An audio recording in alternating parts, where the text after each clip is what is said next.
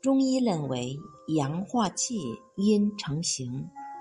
我们的饮食转化为气血，代谢排出，都依赖阳气的气化功能。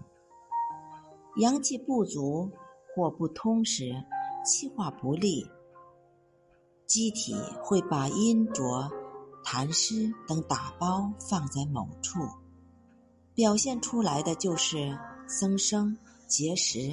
囊肿、肿瘤等，而且总先发生在阳气最虚的地方。